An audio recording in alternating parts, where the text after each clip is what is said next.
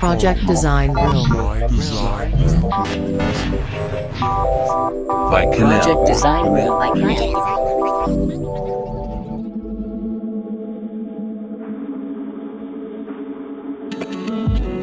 それでは、えー前半に引き続き、えー、濃密主催の、えー、広谷由紀さんにお話を伺っていきます。まあ、前半ではですね、えーどどういった、ビジョンで活動されているのか、まあもしくは、えーどういった、えー起源オリジンがあるのかっていうところに触れさせていただきましたけれども、えー後半、えー残り3つのご質問に、えー差し掛かっていきます。でまずこのチャレンジっていう風なあのことに、えー話を進めていきたいんですけれども、まあ、プロジェクトを進めていく中でこう超えていくべき、えー壁ってなんかどういうところにあるのかなと思っていて、先ほどあのお話しいただいたようにやっぱりこう合わないみたいなことを超えていくとかあとちょっと着目したいなと思ってたのが最初こう劇団っていうあの頭書きというか劇団ノーミーツとしてやってたところから今まあノーミーツっていう形で発展されてる。なんかその辺に少しストーリーがありそうだなと思って、はいはい、はい、ちょっとどんなところにこうチャレンジを感じられてるのかなと。そうですねそのチャレンジと壁の越え方みたいなことですよねそうですね。まあそうですねなんかやっぱりそもそもこうまず会わずに作るっていうのをやめたのはまさに壁ができたなって感じることがやっぱりあってっていうのは最初はやっぱり Zoom を使って芝居した時って世の中の皆さんもあそういう工夫ができるんだねっていうやっぱりそのあの表現のまあ新しさとかそこにこう面白がってくださってたんですけど、まあ、やっぱりまあまあ実はお客さん以上に最初はやっぱ演者さんとか作り手側が、まあ、やっぱり Zoom のてかパソコンの画面の前で芝居をしたりとかするのはやっぱりこう本意じゃないというかあのどうしてもその代替として何もできなかったから工夫として共感してくださって演者の皆さんもあのクリエイターの皆さんも一緒にやってましたけど、まあ、それがだんだんやっぱりコロナが、まあ、結果今3年間ぐらいまあ結局続いてますけどやっぱ当時もこうあの盛り上がって落ち着いてって繰り返したじゃないですか。はいっていう中であのやっぱ,、まあ、やっぱり画面の前でやるよりは、まあ、演劇好きな人だったらやっぱり舞台上で芝居したりとかカメラの前で芝居したいしクリエイターもそっちで作りたいっていうなんかそっちの側のそのまああるある意味代替としては機能してたけど、まあ、先のなさみたいなことはすごいこうお客さんが飽きる前ぐらいにも感じ始めてて内側としても。で僕たちも本当やっぱ当時最初の1年目で3回自主公演作ったんですけどやっぱ3回目ぐらいからやっぱりちょっとお客さん自体もいろんなエンタメのその復興とか流れの中でやっぱりちょっとこうやっぱ1回目2回目時ほどの熱量のあれっていうのをやっぱり僕らも繊細にやっぱ感じたりとかしたんですよね。なるほど。で僕らその時は選択式演劇とか工夫してたんですよ。いろいろやっぱりその手を変え品を変え可能性に挑戦し続けるっていうのをやってたんですけどやっぱりどうしてもそこがあるなっていう時になんか確かに Zoom で何かを表現し続けることの限界はあるやもしれんがやっぱその配信で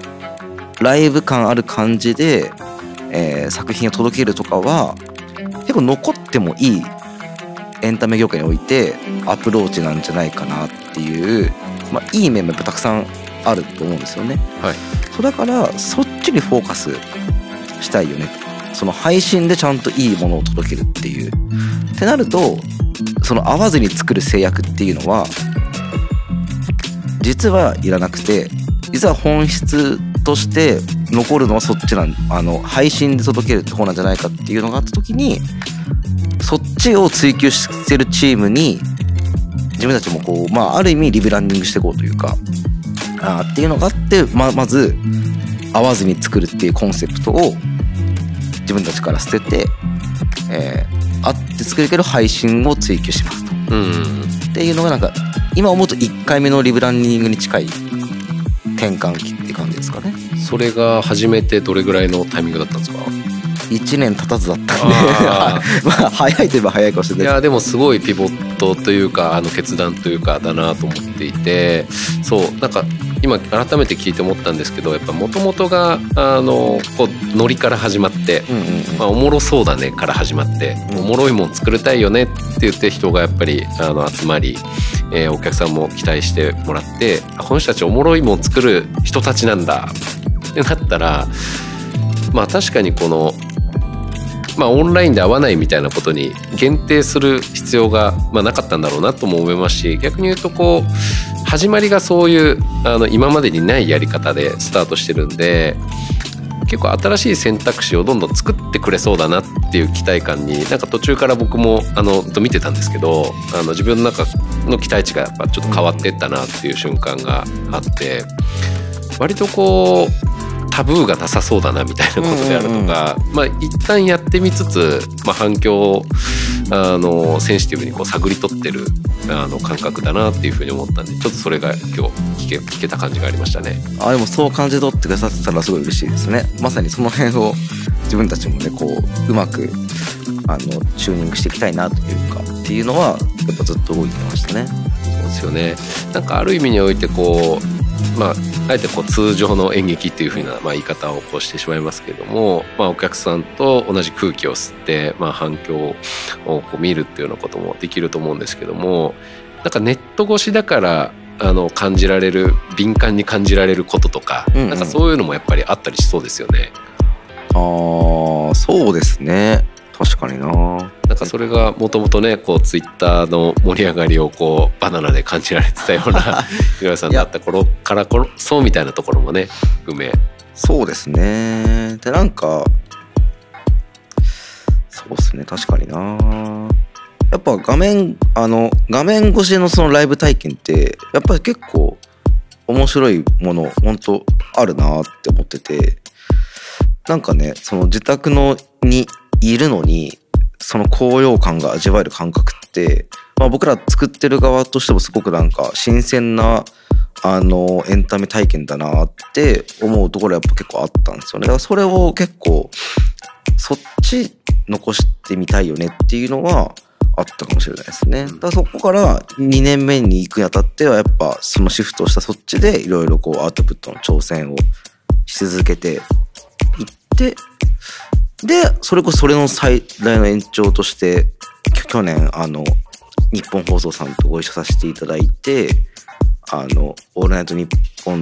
の55周年記念公演の「あのあの夜を覚えてる」っていう作品作らせていただいたりとか吉本さんと一緒にやって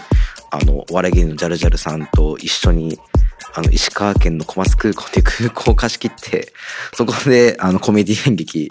あの一夜限りのやつ上演するみたいなことに結果発展していったので、うんうんうんなんかやっぱあのあの時のその変化って良かったなって思うことありますね。いや面白いです。はい。あの今なんかすごくいい話が聞けてきてるんですけれども、まあ、そういうチャレンジをこう超えてき、えー来てる中で、まあ、次キー、まあ、鍵ですねあのプロジェクトをこうより大きな成功にこう導いていくところの、まあ、鍵ってなんだろうみたいなところに話をこうやっていきたくてこれ非常に難しい部分だと思うんですけどもまああえて例えばこう人物金技術、まあ、組織、まあ、いろんなものがあると思うんですけれどもまあこのエンターテインメントであるとか演劇あのそういったところにおいてはあの今どういうところにあの重点を置きたい考えてますか？いやこれねキーですよね。そうです。いや悩みますねキーはね。まあ、でもはい。いやーそのなんだろうなその改めて振り返るとまあいろんな自戒も込めてなんですけど、まあ、やっぱり人になるなって思いますねさっきのな項目ではい言うとはいはいはい。うーんこうえっと最初にやっぱ集まったノーミーツの13人。でそこから今さらに広がって26人ぐらいいるんですけどもう、まあ、やっぱりそのどうしてそれだけのスピード感で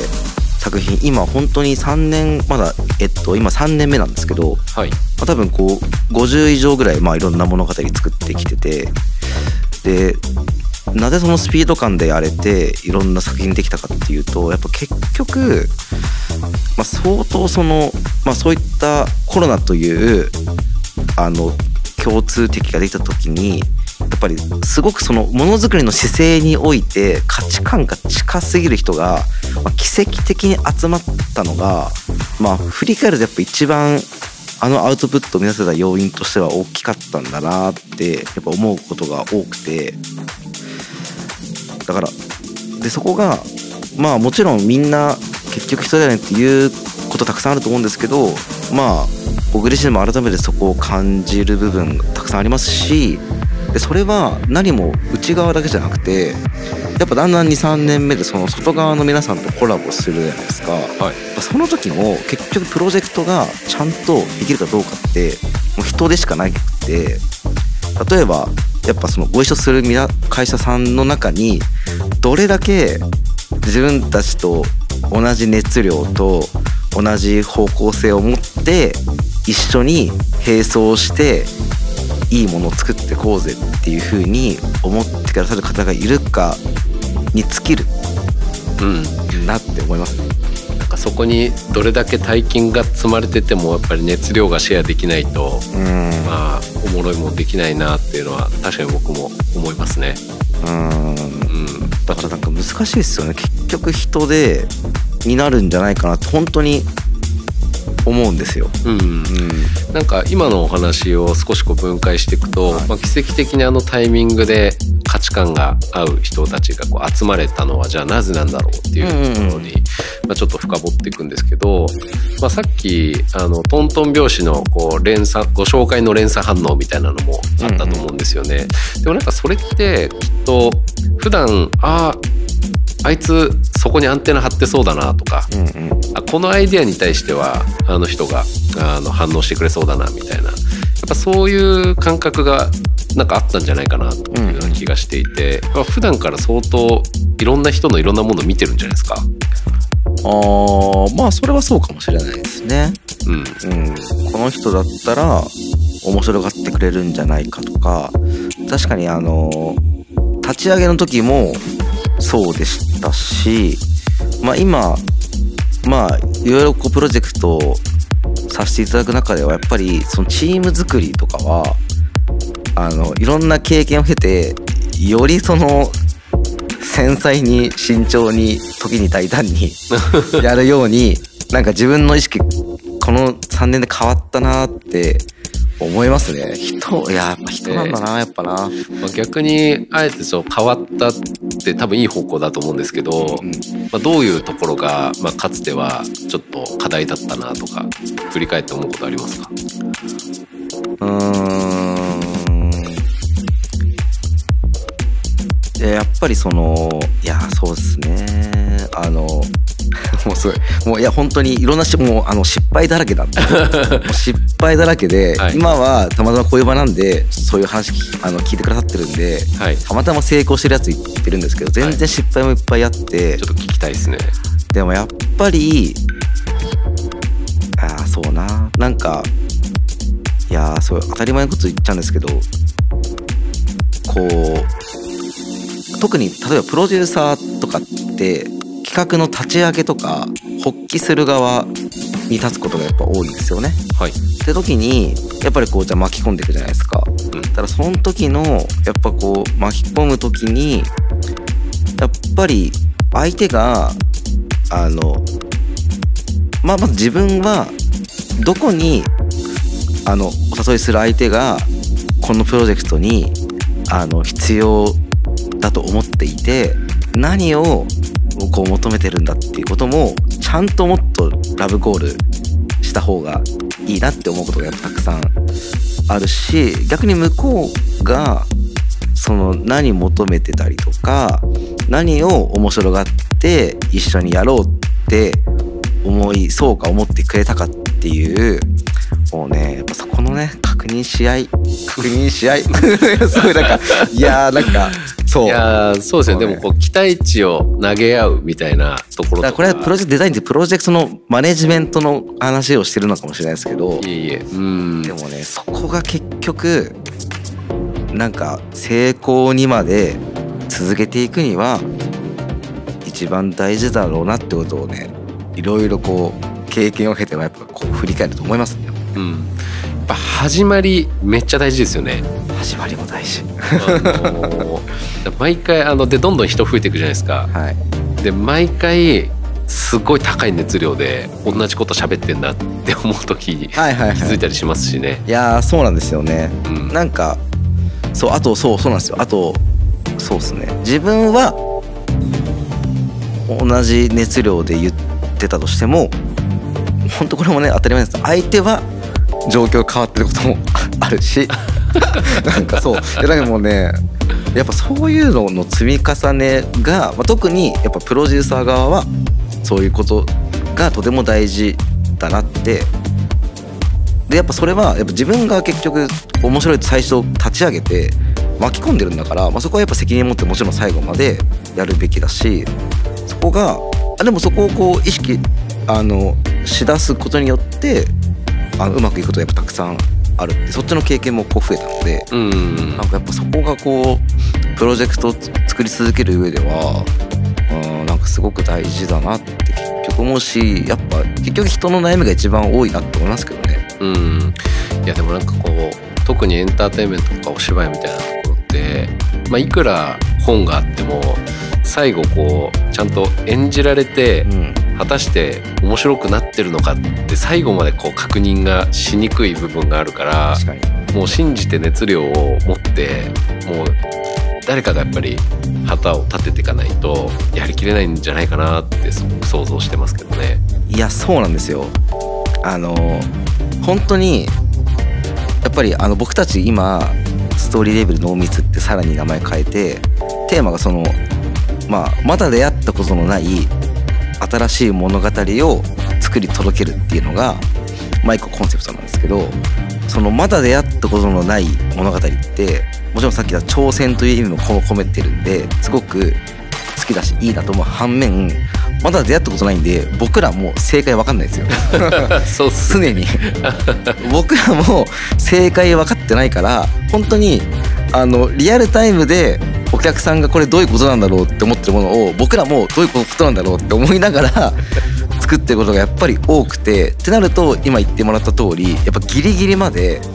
これをどうやったらより面白くなるかどうやったらそこができるかっていうことを追求しなければいけなくてそれを、まあ僕らはある種そういうのが好きでもあるからややれるとこあるんですけど、まあ、やっぱりねそのスケジュール感スピード感はねなかなかこうね巻き込む側はね巻き込まれる側はね大変なところもあるんで。まあでもそれ聞いちゃうともうやりたくてやってる人の集団じゃないとやれないっすよね。いやそうですね。うん。そう。だからやっぱどうしだから良くも悪くもそういうチームなんですよ。だからあのそうだから結構なんて言うんですかね今その濃密会社も会社としてもあってえーあるんですけど、まあ、これはまた違った視点ですけどやっぱりこう会社としての広げ方とノーミスという、まあ、ある種そのレーベルと言っているまあある種クリエイティブのチームとしてのスタンスのなんかこのところは違ったこう難しさがありますね。また別の力学がね別の力学がまあってなるとまあそれこそ収益を出すというまあ一般的な目的もありながらねそうなんですよ。走っていかなきゃいけないので結構わかりますあのクリエイターをやりながらあの代表取締役をやらなきゃいけない時の矛盾みたいな いやそうものとなんですよねかっていうのは。やっぱありますよね。そうなんですよ。その辺がやっぱりね違った悩みがあるんだけどでもやっそうなんです僕たちってやっぱりその追求していくことがアイデンティティだし好きだからやってるしでもその力学が必ずしも働かなかったりあと実は求められてなかったりすることがまあなんかね最近も振り返るとこうよくあるなと思ってその辺の悩み要は割り切るのか。割り切らないのか。みたいなもうすごいちょっとこうね生々しいあれですけど、その辺は普通に今3年目のなんか課題悩みとしてありますけどね。うん、でもなんかおそらく想像するにあの、まあ、正解がどこなのかみたいなのは、まあ、一旦誰もわからないっていう前提はありながらもおもろいもん作りたいんだよねっていうことだけはなんか最初ちゃんとこうフィルタリングされてやっぱスタートしてるんじゃないかなっていうところがあってやっぱこうあ新たにこう仲間が増える時あのどういうふうにしてなんかその人とこう感性を合わせていくというか、はい。肌が合うなとかなんかあるんですか？面接したりとか。えっとそうですね。まあそんなあの一応割とやっぱこう定期的にあの問い合わせいただくこともあってちょっと飲みと一緒にやりたいですみたいに言ってくださる方もいて、まあ、やっぱりそういう方とはお話しするんですけどいやそこがね本当はもっと人事的な あの面接のおける何かの判断基準があったらいいなと思いつついやでも結構今はあでも濃密はエンタメオタクが多いんですよ。エンタメオタクみたいなこと結構キーワード的な感覚としてはあってというのはやっぱり何かこうどうしても無類にエンタメについてもう普段から、まあ、普通にみんな息を吸うようにもう見てるしそれをもうすぐにそのアウトプットにも生かすしっていうののサイクルがやっぱあのもう肌に染みついてる人がやっぱ多くいるチームだなって思うからエンタメの雑談とかもうすごい楽しいんですよもううんやっぱりもうすぐにそのその解像度その熱量でこれとこれとこれこうだよねっていうことが、まあ、普段も結構雑談とかで多くあったりするんでなんかそういうノリとかが好きな人とかの方があの僕たちのその作り方とかになんかあったりするようなこう振り返ると印象あるんですけどでもなんかそういう見方なんですかね。そうですね。なんかこうやっぱマニアックであるっていうことと体温が高いみたいなことって結構やっぱリンクするなっていうふうにあの僕も思う瞬間がよくありますね。なんかえちなみにはい。その例えばココネルさんとかは、はい。いやなんかさっきの話ってはい。なんていうんですか一方でこう自分たちのブランディングの話にもなると思うんですよ。ええ。要は例えば濃密ってここをこだわるよねここは妥協しないよねっていうところってお客さんには伝わると思っててだからそれをちゃんとキープしたい気持ちがあるんですよね。やっぱり今少なからずありがたいことにノーミーツが手掛ける作品って結構こう信頼できるよねとかもう安心だよねっていう風に言ってくれる方がいたりとかするぐらいこう重ねて見てる方がいらっしゃってれってやっぱり信頼関係とコミュニケーションで培ってこれてるちっちゃなちっちゃな積み方だなと思ってるんですけどそれこそこのホネルさんとかもあの大きなくくりで言うといろんな近しい会社さんいらっしゃるじゃないですか。はい。でもその中でそのこねるたらしめることとかあとそこをそれは対外も今の話対内あの内側の話でもあるじゃないですか。メンバー内ではどういう価値観があってみたいな、はいい。その辺ってどういうふうなこと？や帰ってきましたね質問が。いや気になるな。といやーそうですね。うちももうほんとバラッバラな人がこう集まってるなっていうふうに、はいはい。まあそれは職種もですけど、はい。まあ、性格も国籍もバラバラな人がいる中で一応こう一つだけキーワードをこう置いてて、はい。なるべくこうなんだろうなこう特化しないことに特化してるっていうのがまあ前提にはあるんですけど、僕らはその欲望を形にするっていうキーワードを持っていて。あのまあいろんなお仕事あるじゃないですか、まあ、例えばクライアントさんのいるお仕事だとまあじゃあ商品がより売れるようになることみたいなゴールはあるんですけど、まあ、す例えばじゃあキャンペーン一つ取ったとしてもそれって本当に自分が目の前にあった時に欲しいって思うんだみたいなこととかいや俺のこのアイディアここにちゃんと差し込みたいみたいなことになるとか、結構やっぱり自分が主語になるような、えーまあ、活動をしたくなる人に集まってもらいたいなって思っていて。やっぱクリエイターってちゃんと我が強くないと、まあ、やってて辛いことばっかりになっちゃうと思うっていうのもあるので、まあ、僕らはこう欲望っていうのを持ってるしまあ実際やってることもむちゃくちゃバラバラですごく説明がしにくいそうですよね。会社ではあるもののバラエティーがすごいですよね。ちょっと最近面白いと思うんだよな。ある意味なんかそこに悩むことをやめてる部分もあって まあうちもこうプロデューサーがいたり、まあ、デザイナーがいたり、えーエンジニアがいたり、まあ、それ掛け持ってる人がいたりいろいろいるんですけどこう営業って人がいないんですね。おー。まずなるほどこの人は仕事を持ってくる人みたいなるうん役割を専任で担ってる人がいなくて、はいはい。まあ、誰でもしあのプロジェクトを生み出すあの主犯に足足り得るというようなことがあるので、まあ、基本自分がやりたいことをいかにあの立ち上げられるかっていうことでうん。楽しんでもらうための器であり、まあ、それがたまたま株式会社っていうやり方だと結構社会の信用が得やすかったりとか、えーまあ、みんなで貯めたお金で投資ができたりみたいなことが、まあ、やりやすいよねって言って集まってるだけかなっていう雰囲気感ですかね。なるほどな。うん、コネルさんのプロジェクト個性的ですもんねあそうですね。結構子が入っちゃってますね。いやだからそれめちゃくちゃだからいいなって思って立ってる企画っていうか記憶に残る企画がなんか多いなってああありがとうございます。思うのってやっぱそういうところなんですよね。だからあとは本当にその子を出したいところと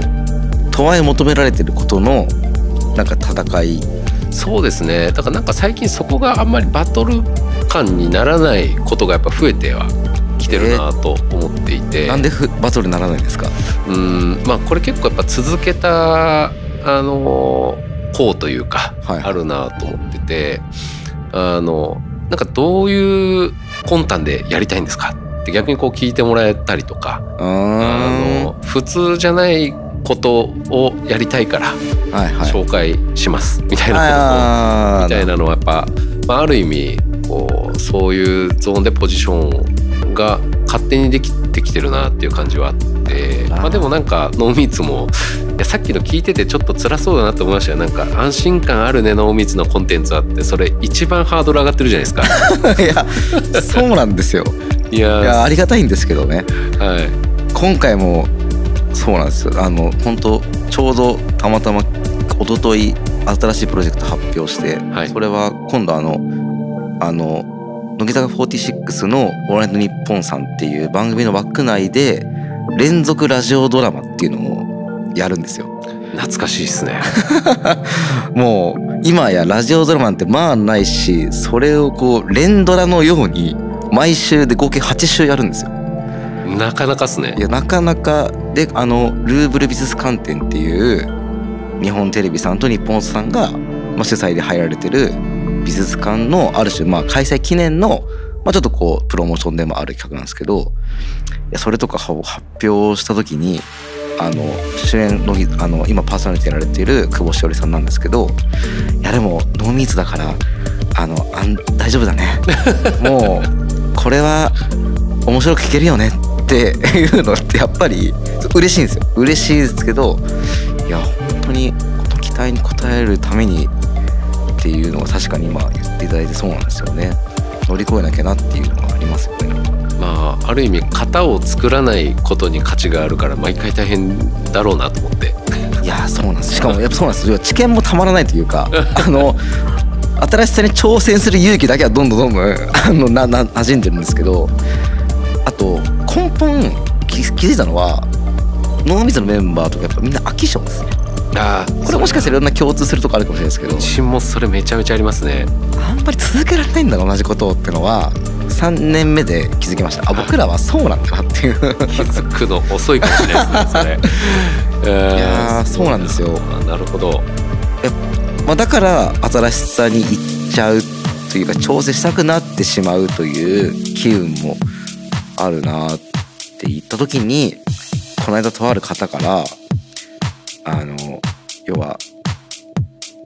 すごく結構結構ドキッとする言葉をやれた時があって言われたのはその人はあの漫画の編集者さんだったんですけど、はい。あの作り手は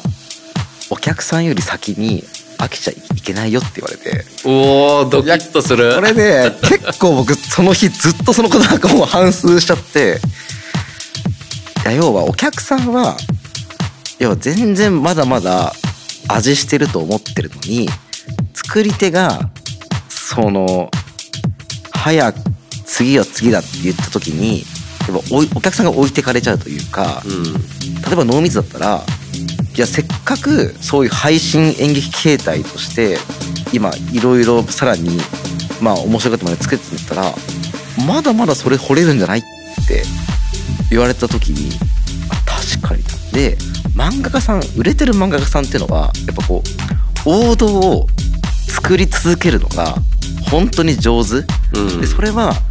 漫画家さんは正直もう王道の作り方とかってもうもう百戦錬磨なんで慣れきってる本当はもっと尖った物語作りたい。でもやっぱお客さんが求めてるのはやっぱりラブコメディの王道だったりとかミステリーの王道だったりっていうのを求め続けるからぱいかに王道を作れるか作り続けるかだよみたいなこと言われた時にもうねその日ずっと寝れなかったです僕は。あー。なるほど。まあでも両方やるんじゃないですか、まあそうですうん。ね。まあ、で体が足りなくなってくっていうことなんだと そうはまた違う問題がね、うん。あるんですけど。面白いな。いやそれはちょっと僕も今頭にだいぶ食らいましたね。いやなんかねそういうのちょっと本当にいやそうだよなとか全然お客さんはまだまだ飽きてないよとかっていうのもいやプロジェクトの作り方にいやすごい参考になるお話だったなってそれその時すごい思いましたね。ありがとうございますじゃあちょっと最後の質問に行くんですけれども、最後エフェクトというふうに言ってて、まあ、はい。これあの影響っていうふうに訳しますけども、まあ、濃密が今やってるようなプロジェクトが、まあ、今連続的にねあの立ち上がってると思うんですけどもこれによってなんかどういう人とか企業とか、まあ、従来の組織とか、うんうん。まあ、プラスの影響をこう受けるのかなっていうところでなんかこう思われるところありますか？あーでもなんかもちろんいろんなことを狙いな狙いながらっていうか思いながら作ってはいるんですけどはいでもなんか僕たちが今そのストーリーレーベルで歌っまたリブランディングして歌ってるのはやっぱりその物語の価値とか面白さをすごい信じてるチームだなっていうのもあるんですよね。でそれはやっぱりその物語によそれは物語性ってことも含めなんですけどあのやっぱこういい物語にすごくこう救われてきてる僕たちあのの濃密内のメンバーもそうだしやっぱその時々すごい共感したりとか感動したりとかあの心揺さぶられたりとかする物語にこう救われてきた人生だったなっていう時に自分たちもある種それのまあ恩返しじゃないですけど自分たちも作れたとしてあの物語作りたいよなって思ってる時になんか意識意識してるっていうかすごく、まあ、意識してるのかな？意識してるのはその届けたいテーマを好きでいてくれるお客さんが何にあの熱狂してるかっていうところとそこをどう肯定してあげる肯定してあげるっていうか受け止めて肯定まあ肯定かな？肯定してあげるかっていうところとかを結構作る時になんか、まあ、意識することがあるなーって思ってて例えばピューロランドの曲だったらやっぱりその実際にこう現地に行ってそのピューロランドを楽しんでる人たちってどういう人なんだろうってやっぱ結構じっくりまあ見させてもらうんですよね。とか見てった中であきっとこういう人たちがピューロランド今でも好きでコロナ禍だけど通っててって時にそんな彼ら彼女たちがあのある種自分のことをよりこう好きでなれたりとかキティちゃんとかダニエル君とかを好きでいる彼女たちのことをちょっとこう背中を押せるような物語とかを作ることが好きだったりするんですよ。それはあの「あの夜を覚えてる」だったらラジオっていうものがテーマだったからあのラジオのことをあの好きなラジオリスナーの皆さんに向けてもラジオ大好きな人たちに向けてラジオが好きである自分をある種肯定できるような話を作るとかなんかそういうのは結構作る時にまあこう考えることが多いですね。うんいやあのめちゃめちゃひたむきにこう見てくださる人のことばっかり考えてるんだなっていうのは今 あのよく伝わってきてましたね。でだから一方で、まあ、あの次回作というか、はい。もう2週間後ぐらいに、あはい開幕する、えーまあ、新作はい配信者というのが、はい。今あの話題になってると思うんですけども、まあ、まさに演劇のメッカ下北沢の本田劇場でそうなんですよ。まあ、行われるっていうのは結構エポックメイキングだなと思って見てるんですけどまあやっぱりその劇場であるとか、まあ、そういったところに対してあの、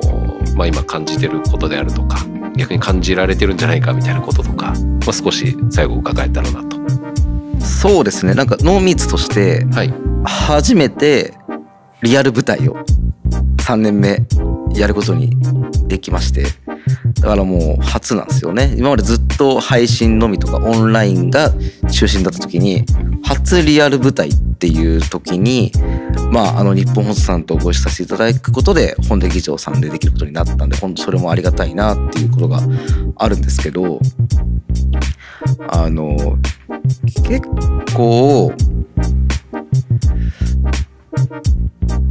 逆に今すごくなんだろうなあの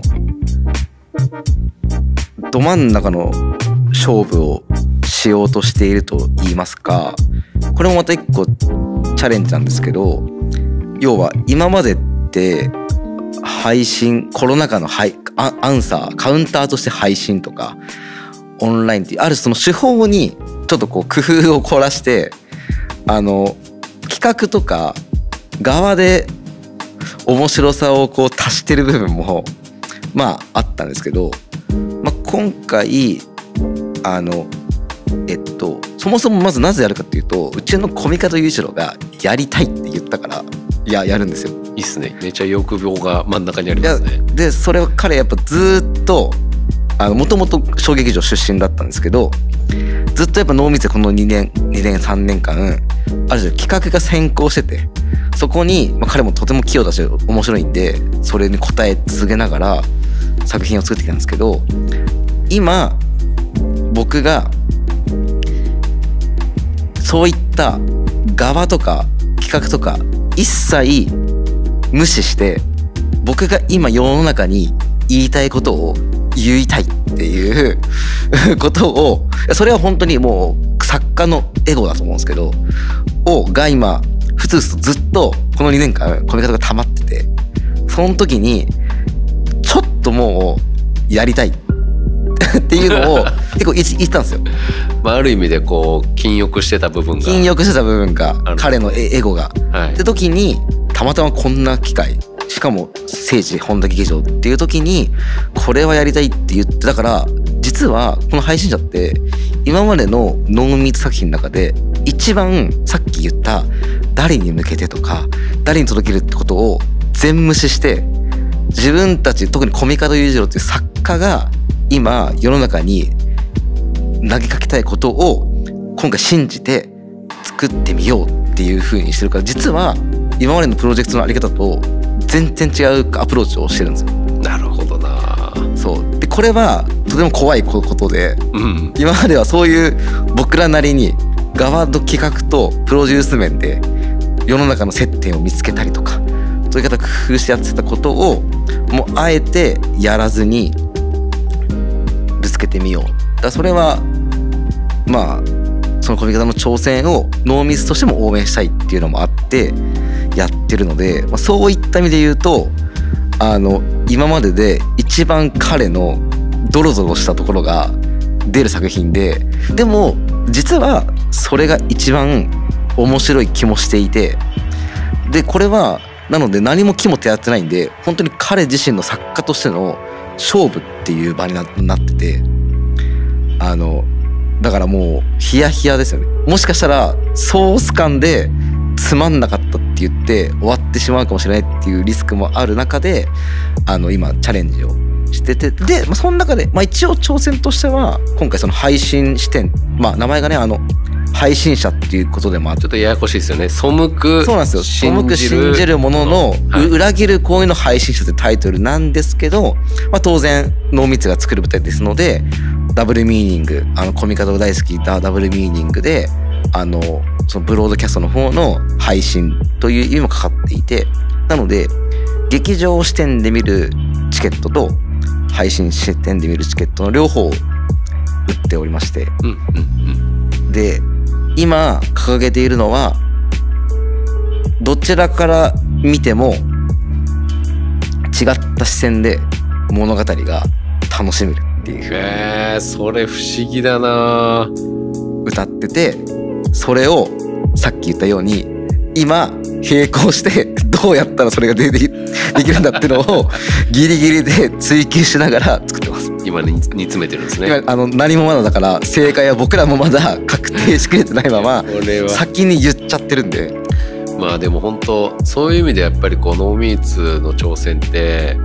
あのこうまあ観客っていうまあワードもあるんでしょうけどなんかどっちかというと目撃者に近い、あの考え方であの僕はあの向き合ってるなって、まあ、自分個人としてね思う部分があるんで、まあ、非常に楽しみにしてます。いやありがとうございますぜひ見てもらえたらとはい。思いますね、いやーめちゃめちゃハードル上げましたね。い、やでもねこれはねこれぐらい上げた方がはい。きっとねいいんじゃないいかな。やそれはありますね。上げて上げて追い詰めて追い込んでいくっていうことだと思うのではい。ありがとうございます。いや非常に濃いお話が聞けました。今日は、えー一旦ここで、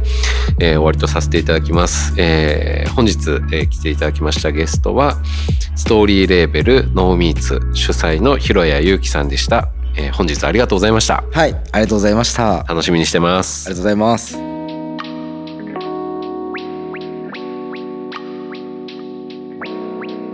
いやー今日も知的興奮が止まらないエキサイティングなお話でした。皆さんはどのようなインスピレーションを受けたでしょうか？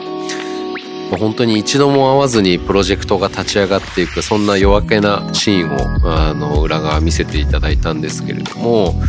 まあ、まさかまさかというかね、えーまあ企画書など1ミリもないいやおもろいこと思いついた。今空いてる？あいいよ。 Zoom 入ろう。あこいつも面白いと思うから呼ぼうよ。っていう3人が急に始めて2日後にコンテンツができて、えーそして世界に広まっていくという。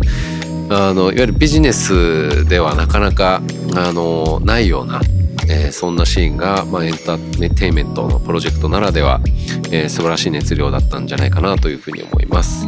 えーリスナーの方にとっても熱量の高いプロジェクトを立ち上げるヒントが伝わったんじゃないでしょうか。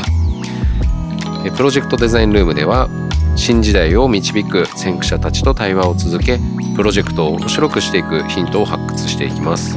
えー番組ではインタビューのリクエストやご質問を Twitter で受け付けています。